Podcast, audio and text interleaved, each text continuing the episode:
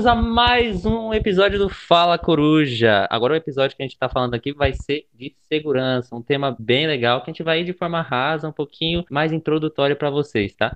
E temos alguns convidados espetaculares dessa vez. Pessoal do AIDS e um professor bem renomado da USP aqui também, Márcio Moreto. Tudo bom, gente? Olá. Oi, Moreto. Você tem uma curiosidade para falar pra gente? Ou de segurança, ou de qualquer assunto? De qualquer assunto. A curiosidade boa para quem, quem é aluno, eu fui detido uma vez numa manifestação. Isso foi em 2014, eu já era professor. Aí eu tava na delegacia e começou do tipo circular um boato de que o professor da USP tinha sido preso. Acho que essa é uma boa curiosidade. Ah, e para qualquer pessoa que quer procurar aí em 2014, se tem essa notícia, pode procurar aí. Ver se você acha o Márcio aí nos confins da internet.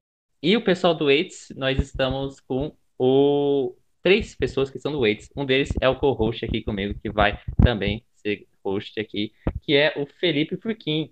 Olá, para quem não sabe, AIDS é a sigla para EASH in the Shell, o grupo de segurança é, da EASH, top. E a minha curiosidade é que eu já bebi água com chantilly do Starbucks. É bom, você coloca canela e açúcar, fica, fica top. Mas como é que funciona isso? A água não vai. Não, a água não vai pegar o chantilly. Nossa, velho. Nem consigo imaginar como isso vai funcionar. Você pede como se fosse café. Uhum. Você vira e fala, moça, eu quero água com chantilly. Daí ela coloca água e passa o chantilly em cima, como se fosse café. E aí você coloca açúcar, canela, mistura tudo, fica, fica curioso. Eu pensei que você ia falar gostoso, mas falou curioso. É... Gosto forte. Fica, fica interessante, mas não sei se é uma bebida deliciosa. Uhum. E temos mais outros dois convidados que também são do ex. A começar pela Lari, Larissa. Oi, gente, eu sou a Larissa. Deixa eu ver, eu sou estudante de sistemas de informação na USP, lá na EASH. Eu também sou estagiária em engenharia de software e eu sou uma das fundadoras do EASH in the Shell, junto com o Fukuda e a Júlia. Olha só que posição estimada. É, na verdade, a gente fala fundador, mas a gente considera todo mundo que está atualmente no Shell como fundador, né? Porque se não fosse todas as 11 pessoas que estão agora, agora ativas, a gente não teria consolidado todas as nossas atividades que nem a gente fez. Só para então, para corrigir, eu, Fukuda e a Júlia, a gente idealizou a Ash in the Shell. Olha que legal. Acho que assim fica mais certinho. E de curiosidade é que uma vez eu estava voltando de viagem e eu fui parada pela Polícia Federal no aeroporto. Parada na Polícia Federal porque eles estavam suspeitando de você? Não, claro que eles estavam suspeitando de você, eles pararam. Eu fui uma viagem a trabalho para Colômbia, para Bogotá. E Uhum. nessa viagem era eu e mais outros dois brasileiros que também eram assim mais ou menos jovens, né? E Uhum. aí a gente tinha feito uma escala no Chile. Quando a gente chegou assim no, no Brasil, as nossas malas foram perdidas no, no avião, então demorou bastante para chegar. Aí você pensa, né? Você vê três jovens voltando da Colômbia e a mala demorou um pouco para chegar, né? Aí o policial, assim, ele achou esquisito, parou a gente e começou a fazer algumas perguntas, né? Ah, de onde vocês vieram? De Bogotá, nossa, na Colômbia. Hum, o que, que vocês estavam fazendo lá? A gente estava trabalhando. Ah, quanto tempo vocês ficaram lá? Três dias. Três dias. Então foi. Assim, eu tava me borrando, assim, de medo. E aí, os caras que estavam comigo, eles foram mostrando, assim, os documentos, comprovando que era uma viagem a trabalho e tal. Aí ele pegou nossos passaportes, passou a mala, assim, no, no raio-x. Ele ainda deu aquela desconfiada antes de liberar a gente. Ainda ficou, assim, deu uma resistida na hora de devolver o passaporte, mas deu certo. Nossa, ainda bem. Eu estaria, nossa, também me fechando ali com o maior medo, imagina, cara. Voltando de Colômbia, de todos os lugares ainda, você é louco. E Fukuda, ainda temos o nosso querido Fukuda aqui, que também é do ex. Oi, oi, eu sou o Fukuda, tenho 20 anos e eu também sou um dos ide- idealizadores do Yash in the Shell. e a minha curiosidade é que a primeira coisa que eu já hackeei foi o computador da biblioteca da minha escola do ensino médio. é isso. Cara, que su- Eu pensei que você ia falar biblioteca da IASH. Já Não. falei, opa, vamos ter que cortar isso aí. Foi antes, foi antes. E eu, o seu querido host, Guilherme Sena, eu tenho 20 anos, estou no terceiro ano de graduação de Sistemas da Informação. Eu, como o, eu sou diferente do resto aqui, eu não estou bem nessa área de segurança e minha curiosidade é que eu já peguei fogo. Eu fui um pouco chamuscado, né? Tirou meus pelos do braço, de um braço direito, mas é, não peguei fogo de verdade. Mas eu gosto de falar que eu peguei fogo. E bem-vindos ao episódio A Segurança no Dia a Dia, mais um episódio do Fala Coruja. Antes de começar, a gente vai para nossa vinheta de informações.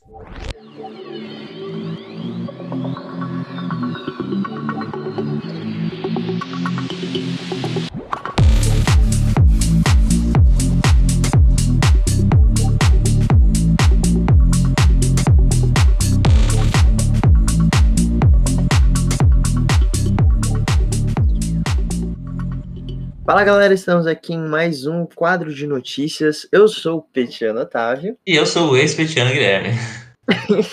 Posso agora. É. Pet. Pois é.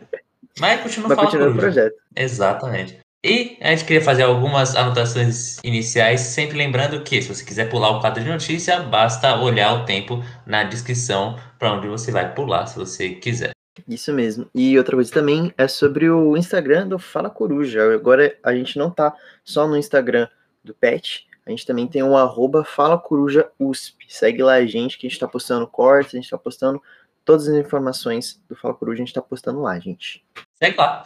E a gente tem ainda notícias de duas entidades para falar de hoje. A primeira é o DASE, diretório acadêmico, nosso querido diretório acadêmico, que ganhou o Intrabichos, a RSI, É, campeão do Intrabichos, viu? Um orgulho pra gente ali, os bichos representando o nosso curso com perfeitos. primor. Além disso, o DASI vai estar lançando o, a planilha de apadrinhamento. Então, se você se candidatou para ser padrinho, vá lá e cheque seu nome para ver quais bichos você está apadrinhando. Mesma coisa para os bichos. Vai lá, vê qual é o veterano que vai estar tá apadrinhando você. É, não vai abandonar os seus bichos aí, que depois as cria aí fica aí solta na, no mundo, e aí fica perdido. Aí já viu. Exato. Horrível. Não pode. Outra entidade que a gente tem que falar também é do PET, especificamente do Grace. Ah, o Grace lançou um infográfico falando sobre ah, as mulheres em sistemas de informação. E aí lá tem uma linha do tempo de 2005 até 2020 que contava a história e, e mais ou menos qual que ah, os números né, das mulheres eh, nesse período no nosso curso. Uh, se vocês quiserem dar uma olhada nesse infográfico, eu acho muito interessante, é só entrar lá no arroba GraceUSP uh, e lá vai estar todas essas informações que vocês podem conferir, que eu acho muito importante para a gente ter essa consciência. Exatamente. E eram as duas únicas entidades que a gente queria falar. Vem curtir o quadro de notícias hoje, gente, para vocês já focarem no podcast aí. Hoje é tá rapidinho. sensacional. Falou. Exatamente. Então, valeu aí.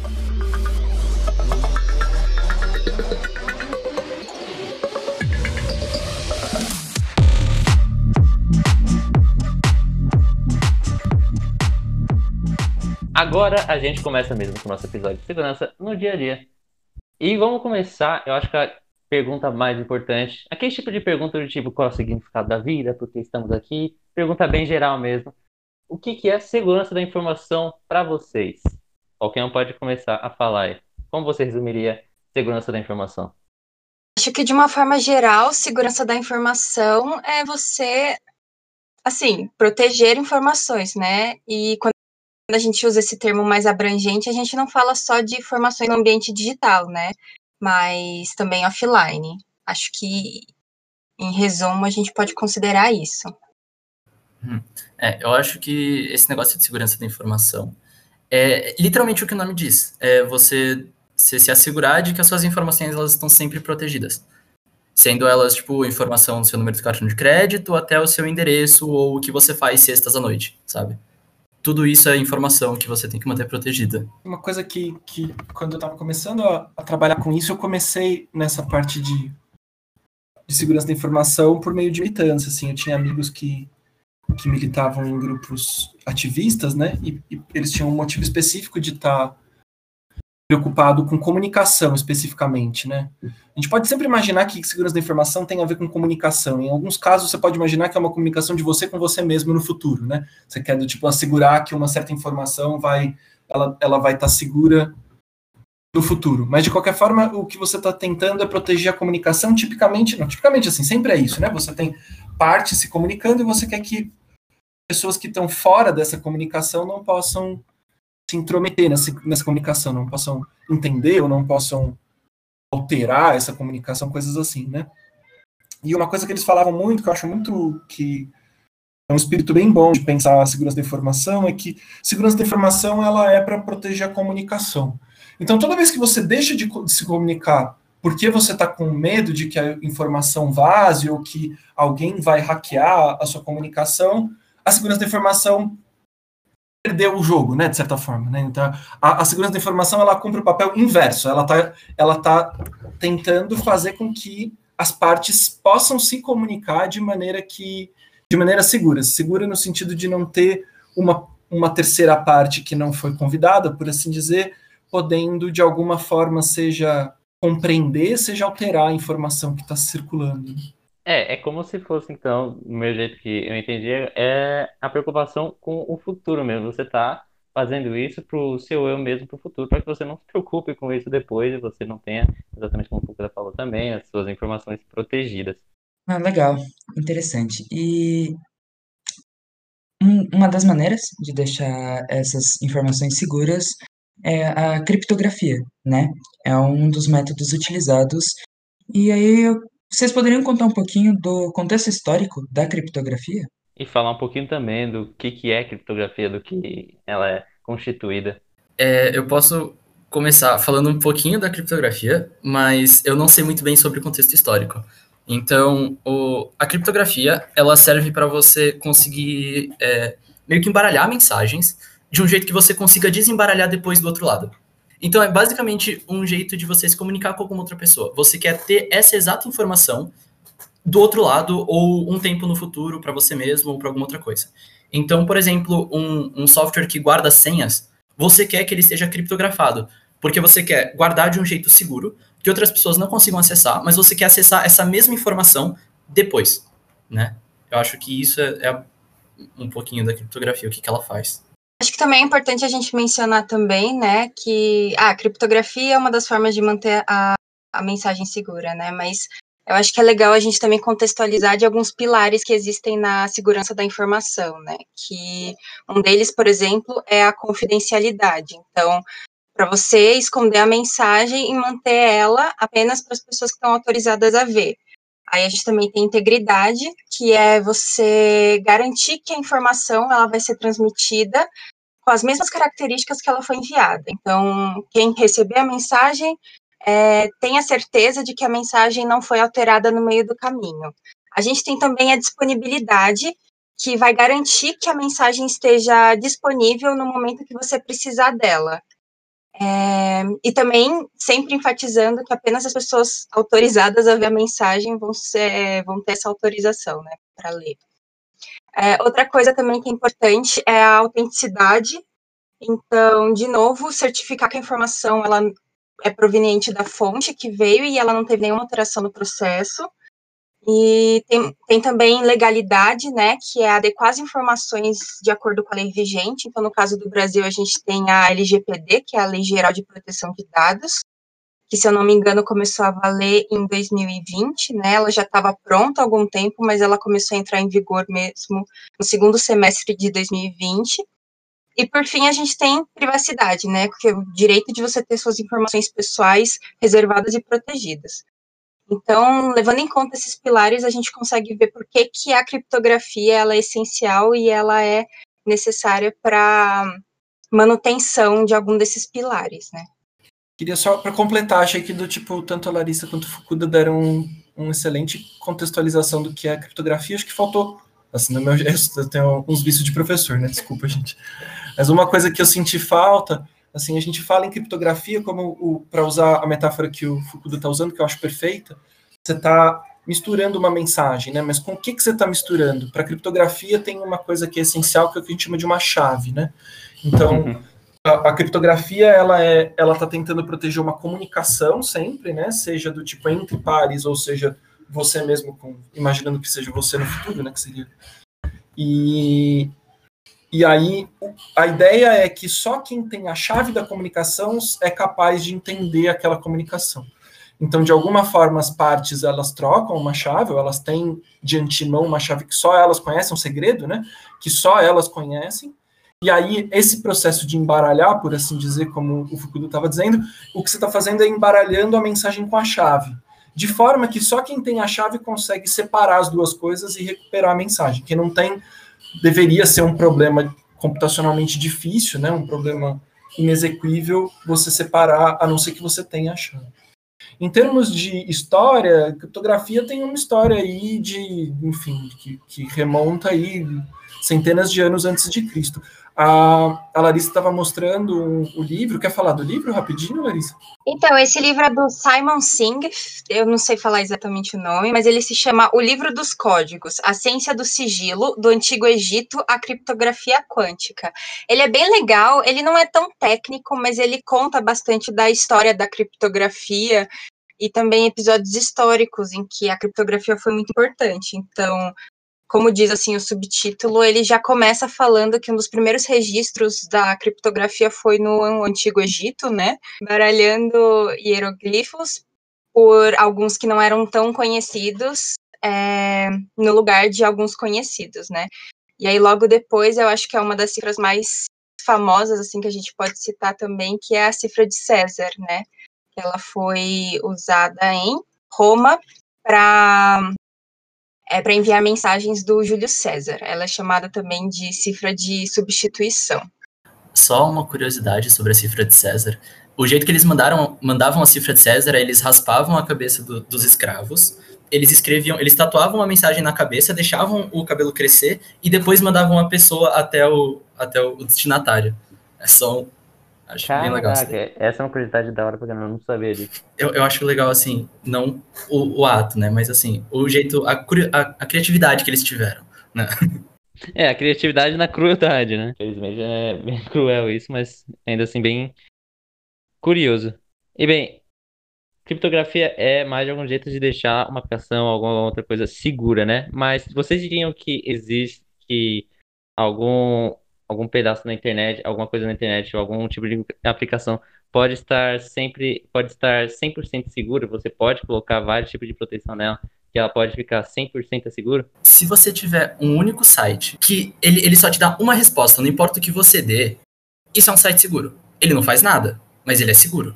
Mas mesmo assim, o software que ele está rodando ainda pode ter alguma vulnerabilidade. Então, de algum jeito ou outro, você, uhum. você, você ainda pode acabar.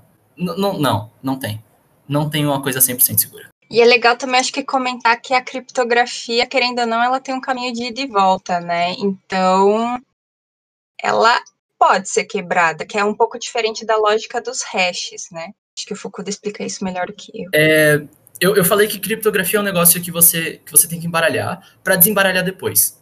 Eu falei isso porque o hash, ele, o, o intuito do hash é você embaralhar para nunca mais desembaralhar. Você não quer obter aquele negócio de volta. Então, uma aplicação muito legal para isso é você guardar senhas. Então, como que os sites seguros fazem para guardar senhas? Eles não guardam as senhas. O que eles fazem é eles passam a senha por uma função de hash e aí eles embaralham essa senha de um jeito que ninguém consiga desembaralhar. Então, eles, eles primeiro colocam alguma coisa na frente, que é chamado de sal, ou salt, que é para ah, eu explico, talvez eu explique depois, mas. É, e aí eles colocam esse sal e eles passam por uma função de hash essa senha. E aí esse resultado eles guardam no servidor. E aí toda vez que você quiser se conectar com esse servidor, que você quiser autenticar, é, é, que é você, né? Se autenticar nesse servidor, você manda essa sua senha e o servidor ele vai pegar essa sua, essa sua senha, vai colocar o sal e ele vai passar pela função de hash. E aí, isso sim, ele vai bater com o que está lá no servidor, e se tiver certo, ele te deixa passar. Mas qualquer outra pessoa que tiver acesso a essa sua senha, a esse seu hash, ele não vai saber qual é a sua senha. Então, é muito mais seguro do que você manter a sua senha lá no servidor. Então, um hash é um negócio de ida sem volta, sabe? Você consegue embaralhar, mas não, o intuito é não conseguir desembaralhar. Já tiveram algum, algumas coisas que conseguiram desembaralhar, mas eles estão né, tentando criar é, é, no caso, funções ou coisas assim que, que não dê para desembaralhar tão facilmente. Né? É, é legal falar que o, o hash, ele é um, vai, uma função de hash vai gerar um código único de acordo com a, é, a palavra, por exemplo, que você inseriu nessa função. Então, nenhuma outra palavra uh, vai ter esse código hash. A ideia é não ter. É, a ideia é o hash, é passar pela função de hash e não ter um resultado igual. Mas existe um negócio que é, que é colisão de hash. Colisão de, colisão de hash é quando você tem duas mensagens que resultam no mesmo hash. E isso é um problema para a criptografia. Então isso indica que a criptografia é fraca e que existe mais de uma resposta para aquele hash. E aí isso é um, isso é um problema. É um dos problemas da criptografia. Não, é, tem que acontecer, né, gente? Pensa só, existem infinitos textos que você pode escrever. Existem infinitos arquivos possíveis. Um, o hash, ele tem sempre o mesmo tamanho. Se você usar um, um SHA-256, por exemplo, ele tem sempre 256 bits. A quantidade de coisas que tem 256 bits, eu sei, é 2 elevado a 256. É, é muita coisa. 2 elevado a 256 é um número muito, muito, muito grande. Mas ele é finito, certo? Então, colisões, em teoria, sempre existem. Sempre você consegue construir dois arquivos que vão gerar o mesmo hash. O que o hash está fazendo, ele quer uma função, como 2 elevado a 256 é um número muito grande, o melhor que ele está fazendo é o seguinte, ele está tentando minimizar ao máximo a probabilidade dessa colisão ocorrer. Acima de tudo, o que ele está tentando fazer é o seguinte, ele está tentando não ser atacado, certo? Eu, eu, o que eu quero é que uma pessoa, um, um, um, adversário malicioso, vamos dizer, alguém que está tentando gerar um arquivo com o mesmo hash do que o meu, eu tenho que fazer o máximo para ele não conseguir fazer isso. Mas que vai que existem colisões sempre existe, certo? Porque é isso, porque um universo é 2 elevado a 256, o outro universo é infinito.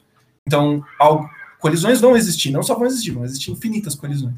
Aí o que acontece são coisas assim, a gente tinha o, o SHA-1, por exemplo, que era muito usado, né? Era um, era um hash, ele faz isso, né? Ele pega um arquivo qualquer, que é uma sequência, ele pega uma sequência de bits qualquer, e ele gera, nesse caso, acho que o SHA-1 era 180 bits? 128? Eu não sei. É, era, era bem pouco. 128 bits, enfim. Ele gerava um, um, código de 128 bits, que é o que a gente chamava de hash, né? E aí, uns anos atrás, eu estava dando curso já, uns 3, 4 anos atrás, o pessoal do Google, em parceria com uma universidade do, do da Holanda conseguiu fazer como se fosse a engenharia reversa, né? Eles conseguiram descobrir como que eles geravam dois arquivos que produzissem o mesmo hash. E como prova de conceito, eles fizeram uma coisa bonitinha, eles geraram dois PDFs muito parecidos, só que um era azul e o outro era vermelho. E que os dois, quando você rodava a função de hash neles, eles geram o mesmo, o mesmo código. Ou seja, eles encontraram uma colisão. Que a colisão existia, a gente sempre soube que ela existia. O difícil era conseguir achar. Eles conseguiram criar um algoritmo que, que, que, consegue achar essas colisões. Desde então, não é recomendado usar o SHA-1 como uma função de hash, porque ele deixou de ser seguro, certo? Então, o que se usa hoje é o SHA-256, o SHA-512, que são considerados seguros. Mas acho que é isso. Quer dizer, em tese, o que a gente quer, o, o, o hash daria para a gente uma, um, um identificador único, mas isso em teoria, certo? Em teoria não é único, mas mas a gente assume que seja, porque a chance de você encontrar um outro que dê o mesmo resultado é muito, muito pequena. É, só me corrigindo, não são 128, eu falei errado mesmo, são 160. Ele gera 160 bits. 2 elevado a 160 ainda assim é muita coisa, né? Mas, enfim. Mas, enfim, a questão não é essa. Né? Se você chutar dois arquivos e tiver esperança de que vai dar o mesmo hash, a chance é ínfima, né? Porque é 1 sobre 2 elevado a... 160. 2 elevado a 160 é muito... É, não vai acontecer. Mas é isso, não é que eles do tipo chutaram e acharam, né? Eles conseguiram fazer uma espécie de engenharia reversa. E a vantagem também de usar hash é, é que uma vez que, se você guarda suas senhas, por exemplo, usando criptografia, uma vez que a pessoa, o, o invasor, descobriu a criptografia que você está usando, ela consegue, por exemplo, descriptografar todas as outras senhas, supondo que esteja usando a mesma criptografia. E isso é bem ruim, porque você tem acesso a tudo. Agora, o hash, uma técnica comum que usam para quebrar hash, existem outras técnicas, é ficar chutando hashes e, e você coloca uma palavra numa provável função de hash e vê se, se coincide, né, com que a, com a senha que você está tentando quebrar. Isso é notavelmente mais difícil de quebrar do que só tentar descriptografar. Uhum. É por isso que, que tem um negócio que eu falei que é o do sal. Então, se você tentar que, é, guardar uma, uma senha com uma função de hash em um servidor normal e alguma pessoa ela recebe, o, o resultado do hash ele é uma coisa que é fácil de identificar. Então, os hashes, eles, tipo, tem o hash 6 hash, que ele é o, o SHA-crypt, SHA-512 que é o, o, a criptografia de hash do Linux. Então, se você vê isso, se você bater o olho, uma pessoa com olho treinado, ela já descobre que aquilo é um hash de Linux, de senha de Linux. E aí, o que você pode fazer é, existem umas coisas que são Rainbow Tables. Rainbow Tables são uma lista de... é um mapa que você tem é, o, um texto e um hash e ele já tá, o hash, ele já tá feito. Então a única coisa que a pessoa tem que fazer, ela tem que passar pela lista, batendo com todos os hashes, e se ele achou o hash, ele olha qual é o, o texto que, que resulta naquele hash. É muito fácil. Então o que o Sal faz é, ele coloca um texto aleatório no começo, ou no final, ou nos dois, e aí é, o resultado, mesmo que seja a mesma senha, não vai dar aquele hash. Então se a pessoa tentar bater com aquela rainbow table, se ela tentar, tipo, procurar pelo hash que ela achou nessa Rainbow Table, ele não vai conseguir achar, porque tá com sal. Então, aquele sal, ele tá na, no hash, ele fica no começo do hash, antes de um, de um dois pontos, então, tipo, tem o, o sal, dois pontos e o hash. Ele tem o sal, mas é, esse hash, o, o, que, o que é importante é que esse hash, ele não vai bater com nenhum outro hash que já foi é, passado por uma Rainbow Table ou que alguém já passou pela função de, de, de hashing. Então fica muito mais difícil e, e muito mais custoso é, é, computacionalmente para a pessoa descriptografar esse hash. Eu tenho uma sugestão, que acho que é uma curiosa. Eu, eu não sei explicar direito, mas realmente criptografia não é muito meu forte ainda. Mas uma coisa que eu acho interessante da criptografia, assim, saindo um pouco desse assunto que a gente tocou no hash, que é o uso de números primos para criptografia. Então tem aquele método RSA, né, RSA, que utiliza os números primos para fazer a criptografia. Existem dois tipos de criptografia, né? O que a gente chama de uma criptografia simétrica e uma criptografia assimétrica. A criptografia simétrica, o pressuposto é que as duas partes que estão tentando se comunicar, elas têm um segredo que só elas conhecem. E como elas do tipo compartilham esse segredo é uma outra questão. Mas o fato é que eu estou supondo que eu, as duas partes têm a mesma chave. Então, eu tenho uma, digamos que eu estou me comunicando com a Larissa. Na criptografia simétrica, eu estou supondo que eu tenho uma chave K, vamos dizer, que a Larissa tem a mesma chave K. Então, o que eu faço é eu misturo a minha mensagem com essa chave K, mando com um algoritmo que é um algoritmo que pode ser conhecido, não é isso que está protegendo, né? O que está protegendo é a chave. E aí eu mando essa mensagem cifrada, que a gente chama, né, misturada com essa chave para a Larissa. Como a Larissa tem a chave K, ela usa um algoritmo de descriptografia que só para quem tem a chave K consegue separar a chave da mensagem, por assim dizer, e ela lê. Então, esses são os métodos que a gente chama de simétricos. E esses métodos simétricos, eles têm. É bem essa analogia mesmo que o Fukuda falou. Parece uma coisa que ele está embaralhando mesmo. É uma lógica de embaralhamento mesmo. Ele pega os bits e ele fica misturando os bits da mensagem com a chave, e quem tem a chave consegue meio que separar isso. Nos métodos assimétricos, a lógica é, é, é bem diferente. A, a, lógica é a seguinte: digamos que eu quero me comunicar com a Larissa de novo. Então, eu quero mandar uma mensagem para a Larissa. A primeira coisa que eu faço, eu peço para a Larissa o que a gente chama de uma chave pública. E essa chave pública não é segredo, ela pode deixar essa chave pública disponível num servidor, ou ela pode me mandar por e-mail, ou, ou sei lá, pode me mandar pelo WhatsApp, de qualquer jeito. Essa chave não precisa, ela é pública, que a gente chama. Quando eu recebo essa chave pública, eu uso ela para criptografar a mensagem que eu vou mandar para a Larissa. E aí eu, eu criptografo a mensagem com a chave pública e eu mando para a Larissa. A Larissa tem o par dessa chave. Então toda chave pública tem um, uma contrapartida que é a chave secreta, que é a chave secreta dessa chave pública, vamos dizer. E aí a Larissa, como todo mundo tem a chave pública da Larissa, ou essa chave não é segredo para ninguém, mas só quem tem a chave secreta é a Larissa. Então a Larissa, quando ela pega a chave secreta dela, ela consegue ler essa mensagem que foi criptografada com a chave pública dela. Isso é o que a gente chama de criptografia assimétrica. Então, a metáfora é como se a chave pública fosse um cadeado, né? Ela distribui cadeados pelo mundo, e aí eu que recebi esse cadeado, coloco a minha mensagem numa caixa, bato o cadeado, eu consigo bater o cadeado, mas uma vez que, eu, que eu bati o cadeado, só quem consegue abrir é, que tem, é quem tem a chave do cadeado. E só quem tem a chave do cadeado é a Larissa. Então, a metáfora é essa, é como se ela tivesse a única chave e ela distribui cadeados por aí para pessoas que queiram mandar mensagens para ela. O método de criptografia assimétrico, ele usa essas coisas de números primos. Então, existem duas grandes duas grandes métodos de criptografia aí para criptografia assimétrica.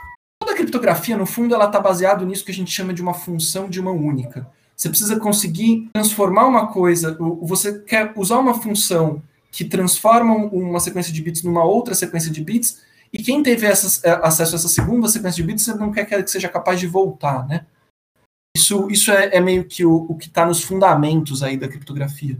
E tem essencialmente duas grandes escolas, aí, duas grandes métodos para fazer isso. Um é o que a gente chama de logaritmo discreto.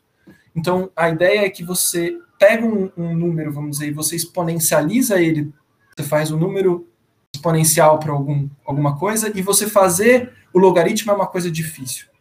Isso é um método que a gente chama de método do logaritmo discreto.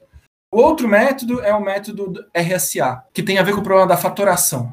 Você tem dois números primos muito grandes, você multiplica eles. Quando você multiplica dois números, multiplicar dois primos muito grandes é muito fácil, mas uma vez que você teve, você multiplicou esses dois números primos, você quebrar ele em fatores primos é bem difícil. A pessoa que está vendo o resultado da multiplicação tem muita dificuldade de conseguir separar. Mas quem tem os dois números para fazer a multiplicação é muito simples, certo? É muito, é muito barato computacionalmente, né? Então, tanto um quanto o outro usam números primos, mas acho que o que é mais conhecido é o RSA. E a ideia é essa, né? Que você multiplicar é uma, dois números primos é, um, é, uma, é uma operação muito barata computacionalmente, mas se os seus dois números forem grandes o suficiente, quem vê o resultado da multiplicação e o que ele quer é saber quais são os fatores, separar é um problema computacionalmente difícil. Então, enquanto a gente não consegue descobrir um algoritmo que resolva o problema da faturação de maneira eficiente, o, o algoritmo RSA ele está protegendo a criptografia. E aí que entra, tipo, todo, todo ano que eu dou segurança da informação, sempre alguém me pergunta isso. Aonde entra a história dos computadores quânticos? Entra exatamente aí. Em tese, em teoria, os computadores quânticos eles são muito eficientes para fatorar números, números né, em, em seus fatores primos. Então, se a gente, se a gente, né, se a humanidade começar a produzir bons computadores quânticos grandes, potentes e tal, a gente vai ter um problema, porque o problema da faturação, o fato de que a faturação é difícil é o que está garantindo a segurança do, do RSA, né? Hum, isso para a gente parece um pouco óbvio, mas nem para todas as pessoas é, é uma tem uma resposta tão óbvia assim, né? Uh, se todo profissional de TI Todo profissional da área de computação deveria se preocupar com a segurança. Todo mundo deveria pensar se o que ela está fazendo é seguro ou não, dependendo da área. Não só o pessoal de segurança. Acho que todo mundo tem que se preocupar com, com esse negócio de segurança. Sim, é importante que as pessoas desenvolvam softwares seguros, né? Hardwares também, né? A gente vê também casos, por exemplo, uns anos atrás que invadiram um, um aparelho, né, com a assistente de voz a Alexa, né? Então, e também como pessoa, né? Você precisa proteger as suas informações, senão a gente acaba caindo. Por exemplo, durante essa quarentena a gente viu muitos golpes, principalmente por WhatsApp, e isso é uma forma, né, de, de hacking, de forma maliciosa, né? Então é muito importante que todo mundo se assegure das suas informações, né? Mas do ponto de vista de desenvolvimento, todo profissional tem que pensar em fazer código seguro, porque não é só uma questão de segurança, não que isso seja pouco, mas isso quebra muito também a questão da reputação da empresa, né? Então, imagina que você está trabalhando num lugar e por causa de um código que você fez, tem algum vazamento de dados que sai nos jornais, assim, do, do país todo, né? Então, como que fica a reputação dessa empresa por uma coisa que você não prestou atenção ali? É bem delicada essa questão. É, a gente tem toda uma conversa que a gente estava falando sobre criptografias, primitivas criptográficas, a coisa dos números primos e tal, mas tipicamente o gargalo não está aí, né? Normalmente, a maior parte do, dos problemas de segurança é, um, é uma pirâmidezinha, né? Às vezes eu, eu falo isso no, na aula, assim. É muito raro, embora às vezes aconteça. Eu, eu, eu mencionei o caso do SHA-1, né, que quebraram.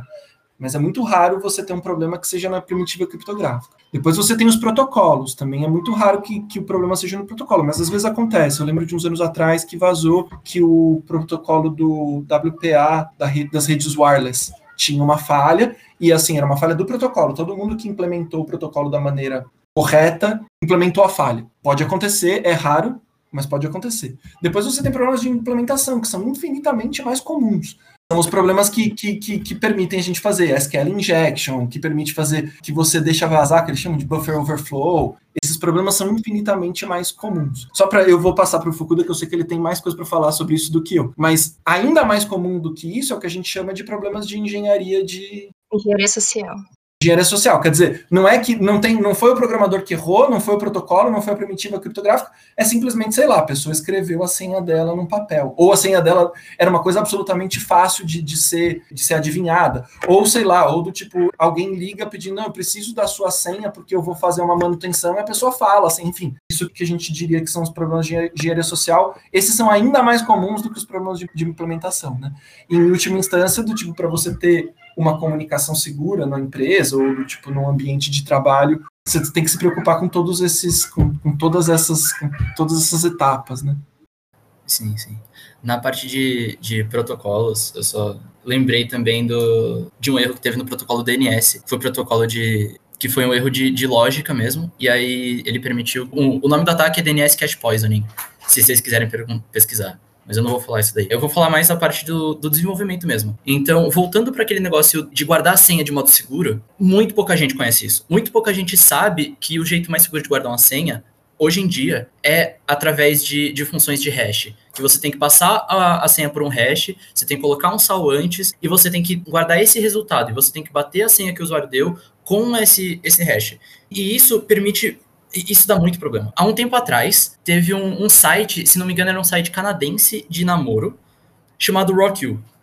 E o que aconteceu é que esse site, ele foi, ele foi hackeado, e as pessoas que tiveram acesso ao banco de dados conseguiram ver que a senha dos usuários estavam guardadas em plain text. Então, qualquer um poderia acessar e ver a senha de todas as outras pessoas. Isso foi um erro de desenvolvimento. Então, uma vez que o pessoal teve acesso a esse banco de dados, ele, eles conseguiram pegar a senha de todo mundo. Então, o resultado for, foi 14 milhões de senhas que foram vazadas e elas são usadas até hoje.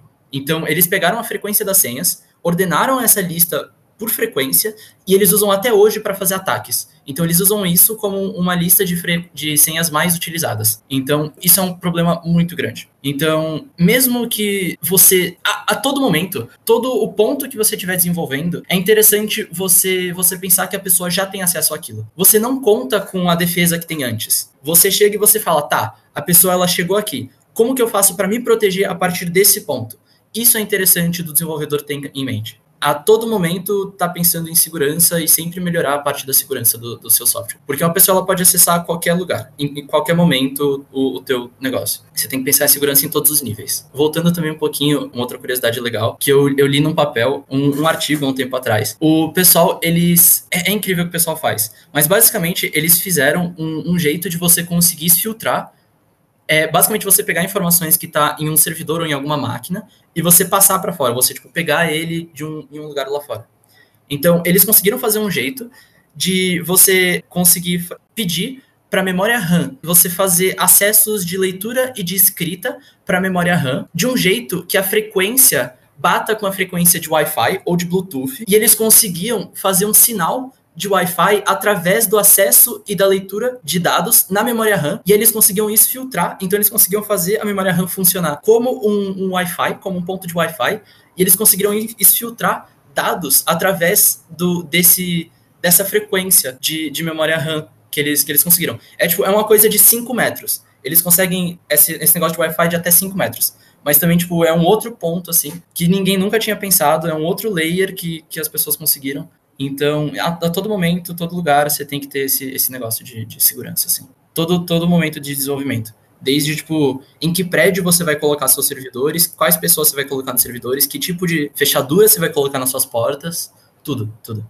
É muito importante. Todo mundo saber sobre segurança. É, tá aí. Esse episódio do Fala Coruja tá sendo, então, um dos mais importantes para programadores. Você tem que sempre pensar em segurança. E algo que a Larissa falou sobre golpe de clonagem do WhatsApp me lembrou de que alguns dias atrás, os docentes da USP, os funcionários da USP receberam um e-mail da Superintendência de Tecnologia da Informação da USP que identificou um golpe que estavam fazendo de clonar o WhatsApp das pessoas e que eles estavam conseguindo fazer isso por causa de informações pessoais obtidas dos mega vazamentos que vêm ocorrendo no Brasil. Inclusive, um dos mega vazamentos que, pelo que eu soube, o mais grande é aquele que mega vazamento de dados de 223 milhões de pessoas com nacionalidade do Brasil aqui. Então, é mais do que ainda o pessoal que ainda está vivo, a população brasileira, é, contra ainda os falecidos. É um vazamento gigante. Eu queria perguntar para vocês o que vocês sabem sobre isso, o que vocês pensam disso. E mais, a pergunta mais importante de todas é: Fukuda, você teve alguma coisa a ver com isso? Uh, eu, eu frequento o fórum que foi vazada essas senhas, mas. Caraca, eu tava brincando. mas eu, eu não fiz parte. Não, eu, eu nunca vazei nada, eu nunca, nunca usei esse, essas informações que eu tenho. Assim. É, o Fukuda não faz coisas do mal. A gente impede ele de fazer isso. Mas eu frequento para se tiver algumas senhas vazadas, alguma coisa assim, eu, eu baixo essas senhas e eu vejo se tem alguém ou alguém próximo a mim, ou se tem eu ou alguém próximo a mim que, que os dados foram vazados. Eu gosto de sempre me manter atualizado com os vazamentos de dados, então. É, eu queria conectar um pouco essa pergunta com um pouco da outra, é, que eu acho que é legal a gente comentar um pouco que existe uma fundação, assim, sem fins lucrativos, assim, que reúnem essas vulnerabilidades, principalmente web, que são mais famosas, né, que é o OASP, né, e é bem interessante dar uma olhada, eles fazem um levantamento das top 10 vulnerabilidades, aí no caso web. É, uma delas é o que o professor tinha comentado, de injection, não necessariamente precisa só ser SQL injection, mas dá para ser, por exemplo, uma injeção de sistema operacional, dá para fazer isso. É, e uma das coisas que eu acho que conecta com essa pergunta é, sobre essa coisa de vazamento de dados é que tem uma coisa que é basicamente registro e monitoração insuficiente, né? Então, o que, que, é isso? É você não fazer manutenção correta, é não fazer as verificações corretas no tempo certo para você descobrir se tem alguma falha ou não. Então, eu vejo que em muitos órgãos governamentais, assim, não existe um cuidado com a segurança da informação, né? Então, pode ser que tenham coisas muito desatualizadas e que isso abre brecha, né? Porque toda vez que a gente tem uma atualização, seja de sistema operacional, seja de linguagem, linguagem de programação, seja de bibliotecas, provavelmente elas estão fazendo algum tipo de correção de segurança também, né? Porque pode conter alguma vulnerabilidade que ela pode ser explorada. Existe a necessidade de ter esse cuidado, né? De não apenas você ter sempre coisas atualizadas, mas você fazer uma um monitoramento periódico para você ter certeza que não tem ninguém no seu sistema e se tiver alguém, você tire o mais rápido possível, né? E não deixe fazer estragos dessa forma. Bacana. Existem algumas técnicas para evitar esses, esse acesso direto a informações, dados pessoais, né? Eu não, eu não entendo tanto disso, então por isso estou fazendo a pergunta, mas uma dessas técnicas é a privacidade diferencial, que tem o objetivo de anonimizar os dados. Vocês poderiam falar um pouquinho mais sobre isso? O que é exatamente a privacidade diferencial? É, privacidade diferencial é, ele está tentando lidar com um problema diferente da criptografia, né? Na criptografia, tipicamente é o seguinte: eu tenho duas partes, que seria o destinatário e o remetente. A gente sempre chama de Alice e Bob, né? É o, é o destinatário e o remetente, e o remetente está mandando uma mensagem para o destinatário, o que você quer impedir, que são as coisas que a Larissa falou bem no começo. Você quer impedir que uma terceira parte, que seria uma parte, um adversário, não, uma parte, não, um intruso, né? Que ele, então você está querendo garantir confidencialidade, quer dizer que, a pessoa entenda o que está sendo dito. Você quer impedir que ela mexa no, no, nos dados, teria integridade, uma porção de coisas assim. No caso da, da privacidade diferencial, o problema é outro. O problema é o seguinte: imagina que você tem uma empresa, ou você é um órgão do governo, vamos dizer, e que você é responsável por uma quantidade grande de dados pessoais. Então pensa, por exemplo, que você está mexendo com os dados do SUS, vamos dizer, dados de, da saúde das pessoas. Esses dados, claramente, eles têm uma sensibilidade individual, certo? Eles são dados sensíveis, por assim dizer. Uma pessoa odiaria, uma pessoa que tem AIDS, por exemplo, ela tem todo o direito de, de manter a confidencialidade de que ela tem isso, principalmente, claro, tem aí uma questão ética de, de das pessoas com quem ela está se relacionando saberem, mas no trabalho, as pessoas não precisam saber que ela tem AIDS no trabalho, as pessoas com quem, quem que ela se, se relaciona no, em outros ambientes, em ambientes profissionais, não precisam saber, certo? É um dado sensível, o dado das doenças não transmissíveis ou não transmissíveis por que, que não são simplesmente transmissíveis, o fato de que a pessoa tem ou não tem determinadas condições, isso é um dado sensível e privado, né? Por outro lado, existe um interesse público nos dados estatísticos disso, né? Então, por exemplo, se a gente quer entender o espalhamento de uma doença, se a gente quer entender o efeito de uma epidemia, de uma pandemia, os dados estatísticos eles são importantes, eles têm um interesse social grande. A questão da, da privacidade diferencial é o seguinte problema: como que eu disponibilizo informações relevantes, estatísticas relevantes sobre a minha base de dados sem expor dados pessoais de ninguém. Esse é o problema, certo? E é um problema muito diferente da criptografia. Porque na criptografia, o que eu quero, eu tenho duas partes, eu tenho a Alice e o Bob.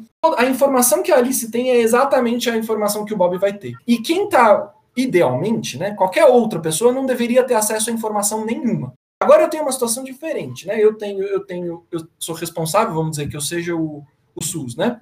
Eu tenho uma base de dados, eu sou responsável por ela. Eu quero expor para seja para todo mundo, seja publicamente, ou seja para atores que vão, que vão fazer pesquisas específicas sobre os meus dados, eu quero passar essa informação para esses atores, mas não, eu não quero passar todas as informações. Eu quero proteger a informação de cada um dos indivíduos, mas eu quero que esse, essa pessoa que teve acesso tenha informações estatísticas relevantes o suficiente para ela tirar conclusões de causalidade, por exemplo. Esse é o problema que a privacidade diferencial está tentando resolver. Essencialmente, o que se faz, né, a técnica é o seguinte: em vez de eu passar a base de dados do jeito que ela está, que exporia os meus dados pessoais, o que eu mando é o que eu mando é resultados de dados agregados. Só que mesmo os dados agregados, o problema é que se você tem uma quantidade suficiente de dados agregados, você consegue desanonimizar, e esse é o problema. Então, o que a, gente, o que a privacidade diferencial sugere é o seguinte: você precisa, um, agregar os dados, dois, você precisa introduzir ruídos nesses dados. Esses ruídos, e aí é delicado, esse ruído ele tem que ser tão grande de forma que seja impossível eu desanonimizar um, o, o dado de um indivíduo único, mas ele não pode ser tão grande que eu estrago a estatística. Isso que a privacidade diferencial está tentando fazer. Ele está agregando os dados, está introduzindo um ruído, de forma que a gente possa tirar conclusões estatísticas relevantes, por exemplo, chegar a conclusões sobre causalidade, de, enfim, cigarro causa câncer, por exemplo. Por outro lado, você quer, ao mesmo tempo, proteger os dados individuais de cada um dos indivíduos que permitiu que, que fosse usado esses dados para um determinado tipo de pesquisa. Então, aqui, para dar um exemplo bem concreto, a gente, no, no, no, Monitor, né, que é o projeto que eu coordeno lá com o Pablo Hortelado na USP Leste, a gente fez um acordo com o Facebook em que eles passavam dados para a gente de, de acesso a URLs. Então, basicamente é, todos os, todos os URLs que foram compartilhados no, no Facebook estavam lá naquela base de dados e estava escrito quantas pessoas compartilharam e a faixa etária de cada uma dessas pessoas por gênero também. Então, tantas pessoas, tantas mulheres de, de 18 a 25 anos compartilharam, tantos homens de, de 25 a 34 anos, assim por diante. Esse, esse dado, ele está agregado, certo? mas em tese eu tenho muitos dados e eu eventualmente posso conseguir desagregar. Então o que eles fizeram foi entregar esses dados para a gente tendo passado por um, por um processo de. Ele passou por um processo de introdução de ruídos de forma a garantir a privacidade diferencial para um determinado.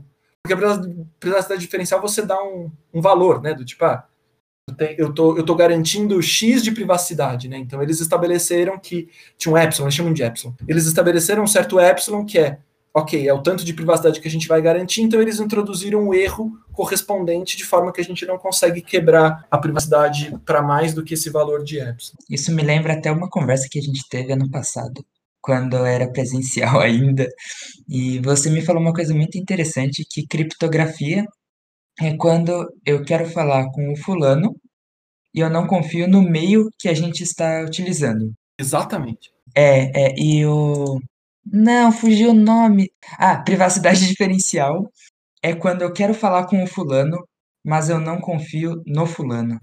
É exatamente isso. Eu quero que ele tenha alguma informação, algumas informações que vão ser úteis para ele, eventualmente vão ser úteis para o público, mas eu quero, eu não confio que ele vai, que ele não vai vazar dados individuais das pessoas. Né?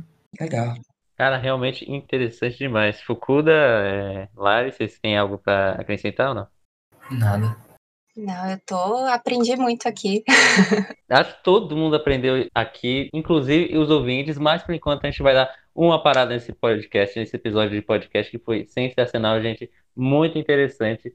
E antes da gente ir, vocês podem anunciar aqui, fazer um jabazinho de vocês, de projetos que vocês estão.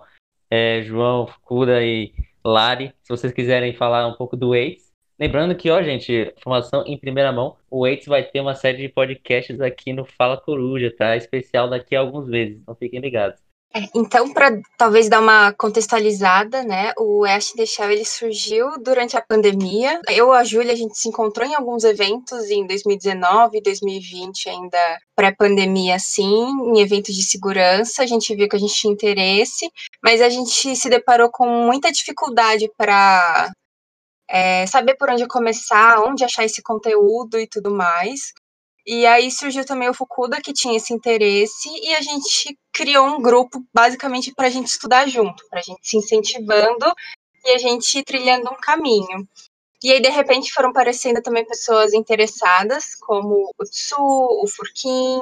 É, e aí a gente começou a agregar essas pessoas e a gente efetivamente fundou o grupo, né? Então, o que a gente começou foram com aulas. Então, a gente meio que mistura teoria e prática com resolução de CTF. CTF é o Capture the Flag, que são é, desafios ligados à segurança da informação é meio que um ambiente assim gamificado, simulando uma invasão de site, uma, uma exploração de vulnerabilidade de sistema operacional e tal, que a gente utiliza para estudar e aí a gente complementa com conceitos. Então a gente faz essa união de prática e teoria. Aí a gente foi desenvolvendo, é, desenvolvendo outros projetos. Então a gente tem o site também. É, a gente procura alimentar sempre o site com conceitos, com ferramentas que a gente utiliza. Que uma das coisas que a gente observa é que não tem tem muito conteúdo sobre isso em português de uma forma centralizada, então uma das nossas intenções também é ajudar o pessoal que também quer começar na área com um material na, na língua nativa, né? E a gente também faz write-ups, que é a resolução desses CTFs, que a gente também acredita que não é só fazendo que a gente aprende, né? É como se fosse um exercício de matemática, né? Às vezes,